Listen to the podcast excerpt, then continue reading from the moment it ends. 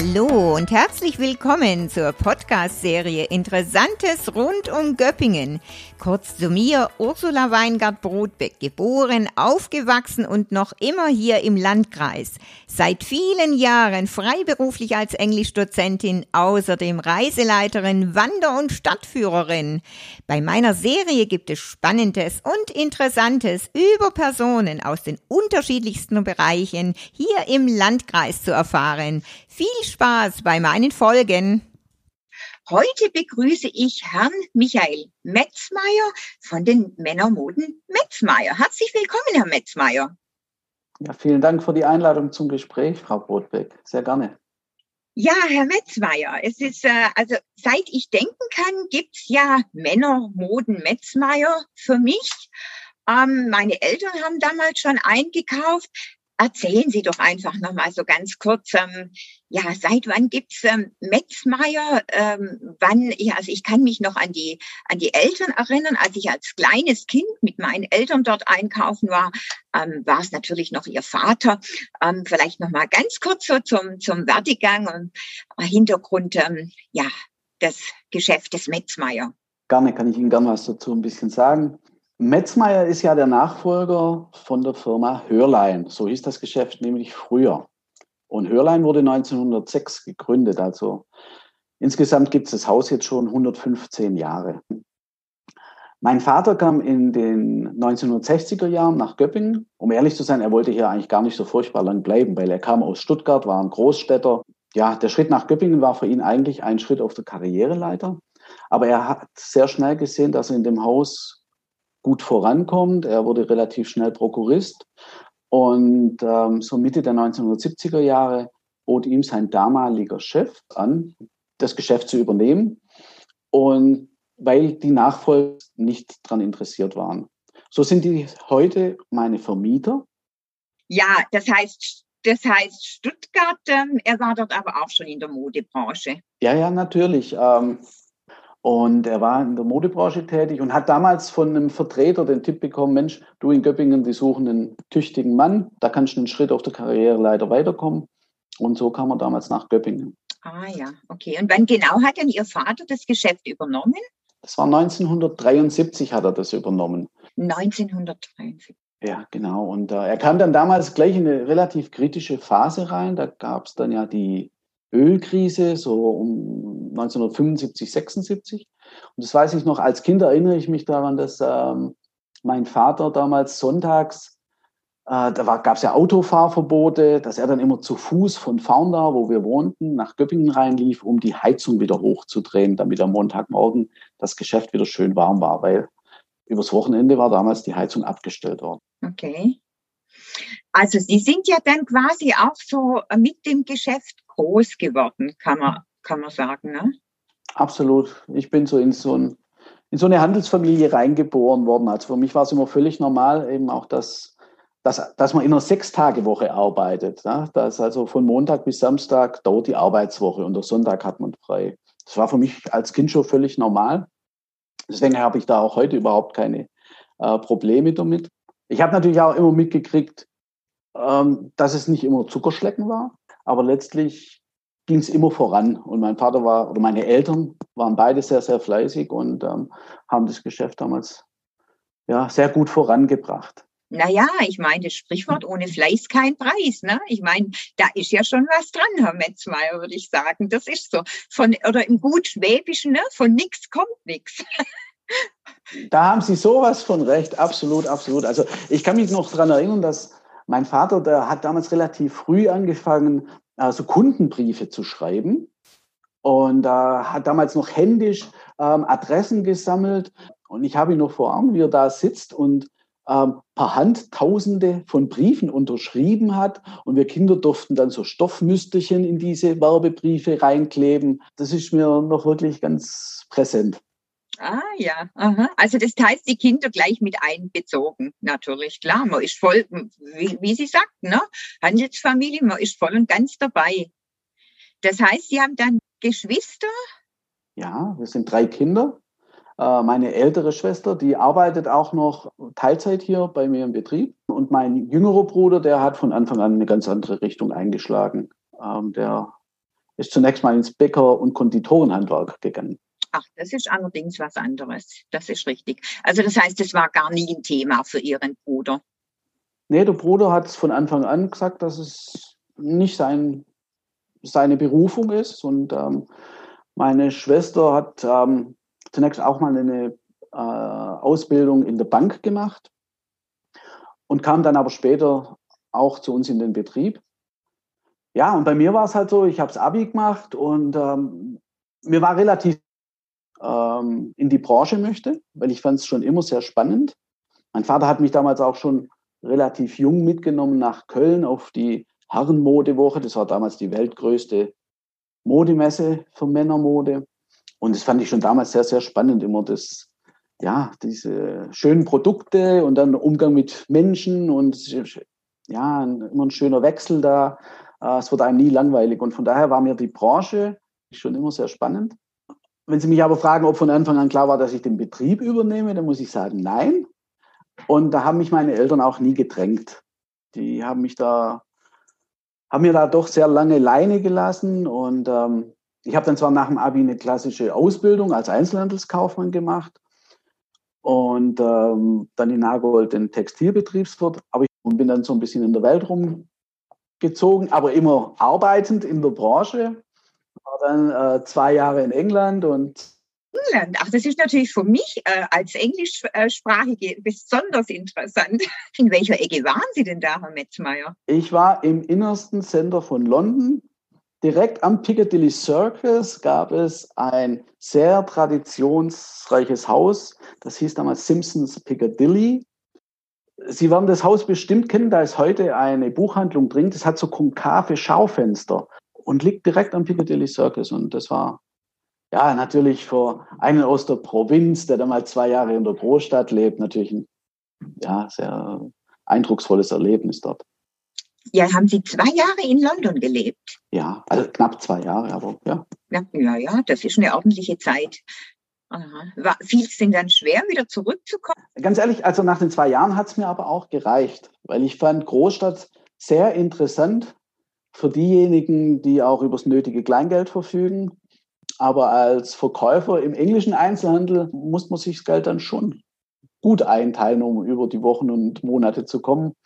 Aber es war trotzdem, es war eine faszinierende, eine faszinierende Zeit und ähm, ja, aber es hat dann auch gereicht. Ja, also London hat ja schon was und ich liebe natürlich London. Also ähm, leider sind ja letztes Jahr und wahrscheinlich dieses Jahr meine London-Reisen äh, der Corona Pandemie zum Opfer gefallen. Und ich bin aber überzeugt, einige unter den Zuhörern ähm, werden auch ähm, London-Reisende von mir sein. Und ja, London hat schon einen ganz äh, besonderen Reiz, würde ich sagen. Aber es ist natürlich auch sehr hektisch. Ne? Ich denke, ähm, ja, muss, muss man sagen, gut, das wird jetzt etwas abnehmen, aber das Leben natürlich exorbitant teuer. Ne? Ich erzähle immer meinen, meinen Reisegruppen, dass es eigentlich fast nicht möglich ist, sich ähm, in der Innenstadt eine Wohnung zu nehmen also man muss das in einer Wohngemeinschaft machen, ganz klar.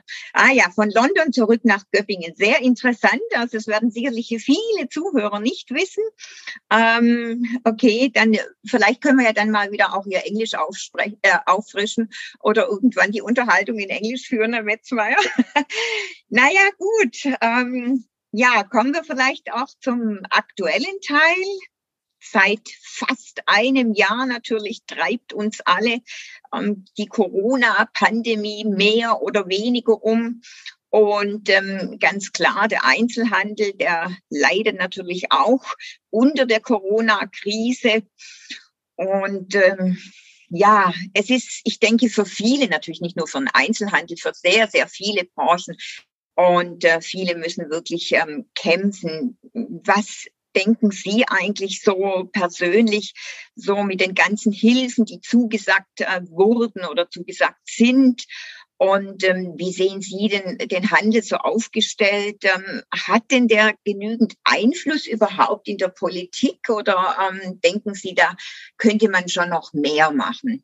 Ähm, Frau Roblik, wenn Sie mich da fragen, der Handel hat, glaube ich, eine relativ schlechte Lobby in, äh, in Berlin.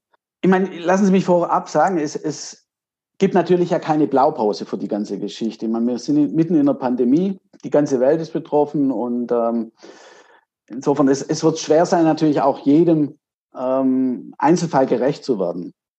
Aber Sie haben das Thema Einzelhandel und Hilfen angesprochen. Es ist natürlich schon ähm, ja, schockierend, wie groß die Diskrepanz ist zwischen gefühlter Hilfe und kommunizierter Hilfe oder ankommender Hilfe und kommunizierter Hilfe. Denn ich meine, als normaler Zeitungsleser oder Medienkonsument hat man ja das Gefühl, dass das ganz große Füllhorn äh, über dem Einzelhandel ausgeschüttet wird und dass da Hilfen fließen ohne Ende und man braucht nur ähm, abzurufen. Und ähm, ja, manchmal hat man ja das Gefühl, als, als ob der Einzelhandel einen gut bezahlten Urlaub macht. Und äh, ich kann Ihnen ganz ehrlich und aus tiefster Überzeugung sagen, davon sind wir sehr, sehr weit entfernt. Denn ich will jetzt nicht polemisch werden, aber die Bazooka vom Herrn Scholz ist bestenfalls eine kleine Capsules-Pistole.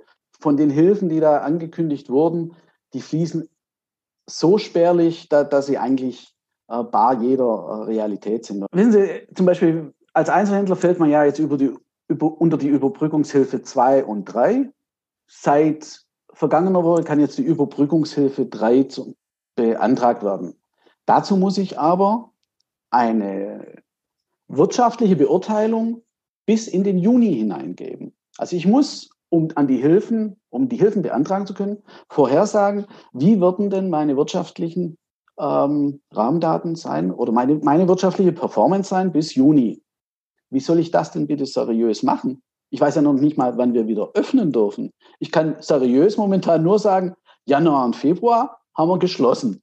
Das ist das Einzige, was ich seriös beurteilen kann.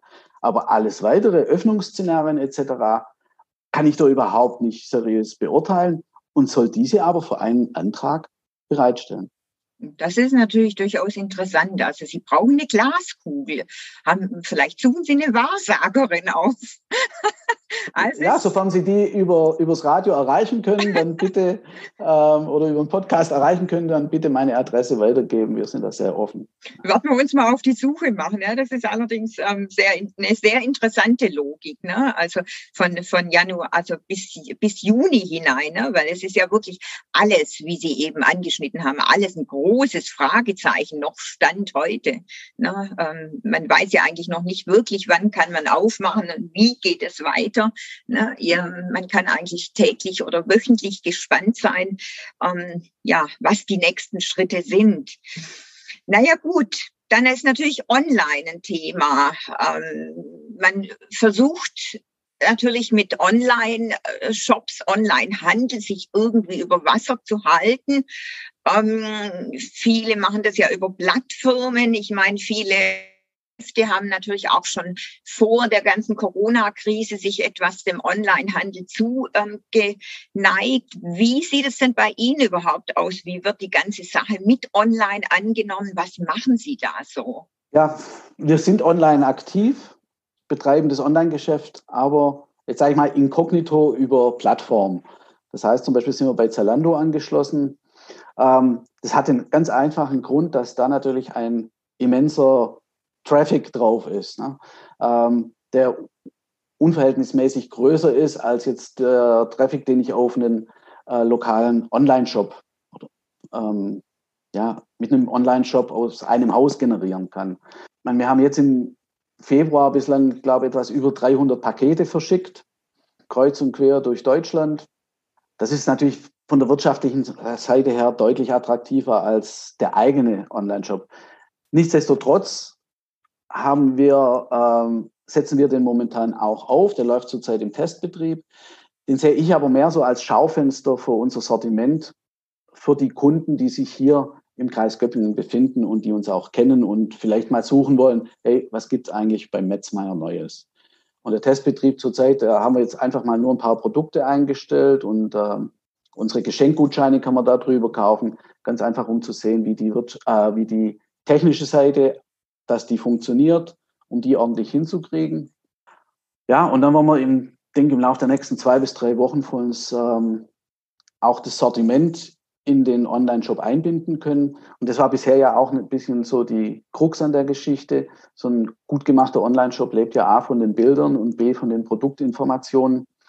Und da hat es bisher immer an den Schnittstellen jeder meint immer, ja, du kriegst doch Bilder von deinen Lieferanten, aber das ist ja nicht so. Und wenn Sie halt ein Sortiment haben, das ein bisschen mehr als 10.000 Artikel umfasst in verschiedenen Größen und äh, Farben, dann können Sie sich vorstellen, dass das, sag mal, händisch nicht zu stemmen ist, sondern da braucht äh, IT dazu, um das Ding richtig zu füttern. Und da gibt es jetzt eben so langsam die richtigen Schnittstellen, dass auch so eine Firma wie wir äh, das Sortiment dort präsentieren kann. Ja, ich denke, das ist wie mit allem. Ne? Man stellt sich das so einfach vor, aber wenn man dann mal so hinter die Kulissen schaut, ne, ähm, ja, da steckt natürlich eine ganze Menge dahinter und auch äh, viel Zeit, viel Arbeit. Ne? Von wegen, na ja, das ist doch gleich alles online, auch gehört nicht viel dazu, aber das ist, ähm, naja, das denkt vielleicht dann der Kunde mal, aber es ist eben in der Realität anders. Das ist natürlich nicht so. Ne? Es steckt, wie gesagt, ähm, ja, ohne Fleiß kein Preis. Da sind wir wieder beim Eingangsthema, Herr Metzmeier. Naja, jetzt hat ja Bräuninger hat schon ähm, versucht, juristische Schritte einzuleiten. Die Klage wurde abgewiesen. Ähm, auch andere Modehersteller haben schon Klage eingereicht, wie ähm, zum Beispiel Ariani aus ähm, Schorndorf. Wie sehen Sie denn diese Sache so, wenn, wenn manche jetzt Klage einreichen oder eben juristische Schritte unternehmen? Ähm, wie ist so Ihre Meinung dazu? Also nochmal, ich bin keiner, der öffnen, öffnen schreit. Ähm, mir geht es eher so um die Verhältnismäßigkeiten. Und ähm, da muss ich sagen, das, das fällt einem schon wirklich schwer, da ruhig zu bleiben, weil wir, schon im ersten Lockdown war, war ja diese wahnsinnige Diskrepanz. Auf der einen Seite, die Geschäfte in der Innenstadt wurden geschlossen und wenn man am Garten- und Baumarkt vorbeigefahren ist, da waren die Parkplätze voll, die Menschen haben sich zu Tausenden durch die Gänge geschoben. Da waren wir weit weg von Hygienemaßnahmen. Und ähm, wir kleineren Einzelhändler, die solche Regeln und Hygienemaßnahmen sehr leicht umsetzen konnten und auch heute noch können, ähm, mussten schließen. Und das fiel mir schon letztes Jahr relativ schwer, da die Plausibilität und, äh, und Logik dahinter zu erkennen. Und es ist jetzt im zweiten Lockdown ja, wenn wir ehrlich sind, auch nicht viel anders. Jetzt müssen zwar die Garten- und Baumärkte auch geschlossen halten, aber warum in der Innenstadt ein paar einzelne Branchen dann trotzdem öffnen dürfen, während das Gros geschlossen ist, erschließt sich mir einfach nicht. Und mm, bitte, ich gönne es jedem, der sein Geschäft offen haben darf. Aber wenn wir da doch der Überzeugung sind, dass diesem Virus nur durch ein Herunterfahren der Innenstädte beizukommen ist, indem wir dort die Kontakte einfach auf Null herunterfahren, dann sollte es eigentlich auch in der Innenstadt so sein, dass alle geschlossen werden. Und äh, insofern glaube ich, dass manche Klage jetzt doch Erfolg haben könnte, weil es einfach gegen den Gleichberechtigungsgrundsatz und Gleichbehandlungsgrundsatz ähm, doch relativ vehement verstoßen wird ich weiß auch nicht, ob sich jetzt die letzten Beschlüsse der MPK zusammen mit der Kanzlerin ähm, zur Öffnung der Friseure als so glücklich erweisen wird. Weil da ist natürlich jetzt die Frage, was ist an so einem Gewerbe einfacher, die Hygiene einzuhalten, als in einem Einzelhandelsbetrieb. Nochmal, ich gönne es jedem Friseur ausdrücklich, dass er öffnen darf. Ich weiß, die haben sehr stark gelitten in den letzten Monaten. Die leiden bestimmt so sehr wie wir.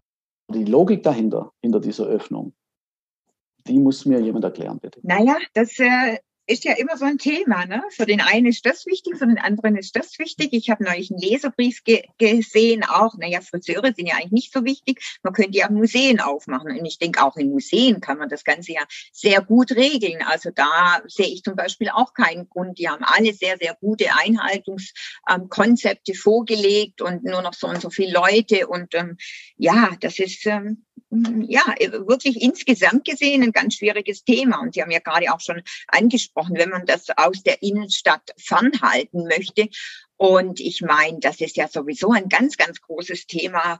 Ladensterben, Innenstädte. Ne? Ähm, wie macht man überhaupt die Innenstädte attraktiv?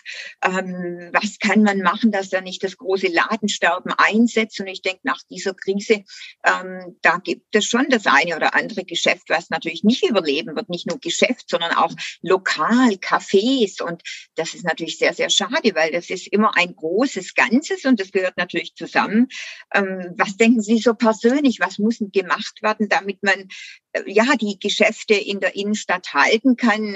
Was kann da jetzt zum Beispiel auch von seitens ähm, von Göppingen noch attraktiver gemacht werden, damit da nicht nachher am Ende leere Fußgängerzonen sind und ähm, ja die Leute alle abgewandert sind oder eben nur noch irgendwie auf großen Plattformen online machen?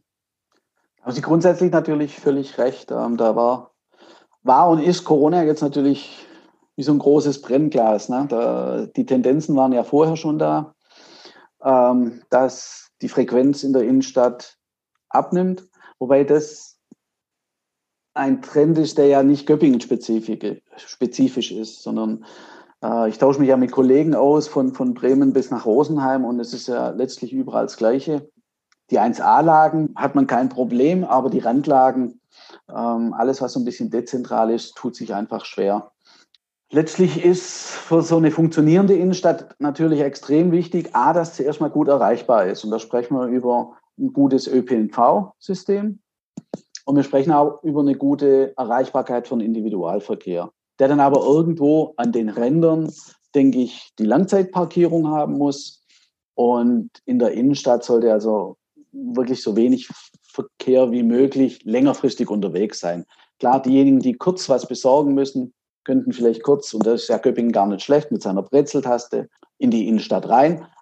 Aber ansonsten sollte die Innenstadt ähm, eine gewisse Aufenthaltsqualität bieten. Sie muss gut erreichbar sein, Aufenthaltsqualität bieten. Und die erreichen wir natürlich nur durch einen guten Mix von attraktiven Geschäften, interessanter Gastronomie, ja, auch Museen etc. gehören dazu. Ähm, der Mensch ist doch letztlich ein soziales Wesen. Der will sich doch mit anderen ähm, austauschen, der will ähm, sozialisieren und der möchte einfach doch einen schönen Tag erleben, nennen wir es mal so. Und ähm, dieses Angebot muss eine Innenstadt heute natürlich anders darstellen, als noch vor 30 Jahren war. Und ähm, da bedarf es natürlich, bedarf es natürlich guter zusammenhängender Aktion von verschiedenen Branchen. Also wie gesagt, da gehört der Handel dazu, da gehört die Gastronomie dazu, da gehört die Kultur dazu. Und nur, eine ausgewogen, nur ein ausgewogener Mix wird dazu führen, dass Innenstädte weiterhin attraktiv bleiben und wahrgenommen werden. Sehr wichtig. Also das denke ich auch ja, sicherlich auch schwierig. Ich denke, ähm, so Februar, ähm, Januar, Februar sind ja die Monate, man plant ja jetzt bereits wieder für Herbst, Winter. Wahrscheinlich haben Sie schon oder mussten Sie schon Ihre Einkäufe abschließen, aber das ist ja jetzt schon auch ein sicherlich äh, seltsames Gefühl, Ware einzukaufen, während das eigene Geschäft geschlossen hat. Ähm, äh, hat man da ein gutes Gefühl dabei? Wie reagiert man da? Reagiert man anders eben wie in den Zeiten, wo das Geschäft offen ist? So, ähm, wie war das so oder wie ist es so für Sie? Ja, es war ein komisches Gefühl, ganz ehrlich. Man stochert da ja so ein bisschen im Nebel. Sie haben ja vorhin schon die Glaskugel angesprochen. Ähm, so ein bisschen war jetzt auch der Einkauf für Herbst, Winter. Es sind natürlich grundsätzlich auch Unterschiede festzustellen in der modischen Entwicklung. Ähm, wir haben auf der einen Seite Sortimente, die von der Pandemie quasi unberührt sind, ähm, die ganz normal abgeflossen sind ich spreche jetzt über Freizeitmode. Ja, da hatten wir ja im Sommer, wir hatten einen schönen Sommer, da ist die Freizeitmode sehr gut abgeflossen. Wir hatten einen sehr guten September, Oktober, auch quasi Start in die Herbst-Wintersaison rein. Der, das war in Ordnung. Ja, und für diese Bereiche kann man dann auch gut einkaufen. Aber auf der anderen Seite uns fehlen natürlich ja, die ganzen Feste. Ich sage mal, die Gastronomie und, und, und, und Mode, die sind ja irgendwie systemisch miteinander verbunden. Und wenn es wenn es keine Feste gibt, keine Hochzeiten, keine Abibälle etc., ähm, dann machen sich die Menschen, dann brauchen die Menschen dafür natürlich auch kein Outfit. Und für diese Bereich einzukaufen, um einzuschätzen, Mensch, was wird denn stattfinden überhaupt noch dieses Jahr? Gibt es Hochzeiten, gibt es Abibälle, gibt es Abschlussbälle? Und ähm, ja, da ist man dann doch mit sehr großer Vorsicht und auch ja, ein bisschen angezogener Handbremse rangegangen. Ja, ich denke, das ist durchaus sinnvoll wahrscheinlich, ne? weil man, man reagiert natürlich dann schon anders. Also Ja, doch ganz interessant, ähm, was man so erfährt. Vielleicht so abschließend eine Frage. Sie haben ja, soweit ich weiß, zwei Töchter, Herr Mötzmeier. Gibt es denn da schon Ambitionen, dass vielleicht die Töchter dann irgendwann mal das Haus Metzmeier übernehmen möchten? Gut, die sind jetzt 19 und 16 Jahre alt, meine Mädels. Ähm, bei der Großen kann ich schon mit relativ hoher Gewissheit sagen, dass die es nicht übernehmen wird. Ähm, sie ist vom Typ her einfach ganz anders. Die Branche ist nicht das, was ihr gefällt. Bei der Jüngeren, ähm, die in zwei Jahren das Abi macht, da könnte ich es mir ganz gut vorstellen, so dass sie vom Typ her gut reinpassen würde. Sie selber hat jetzt aber auch schon gesagt, nee, eigentlich doch lieber nicht. Ähm, andere Sachen würden sie momentan mehr interessieren. Oh, Herr Metzmeier, sagen Sie nicht so viel, nicht, dass Sie noch Ärger bekommen mit ihr.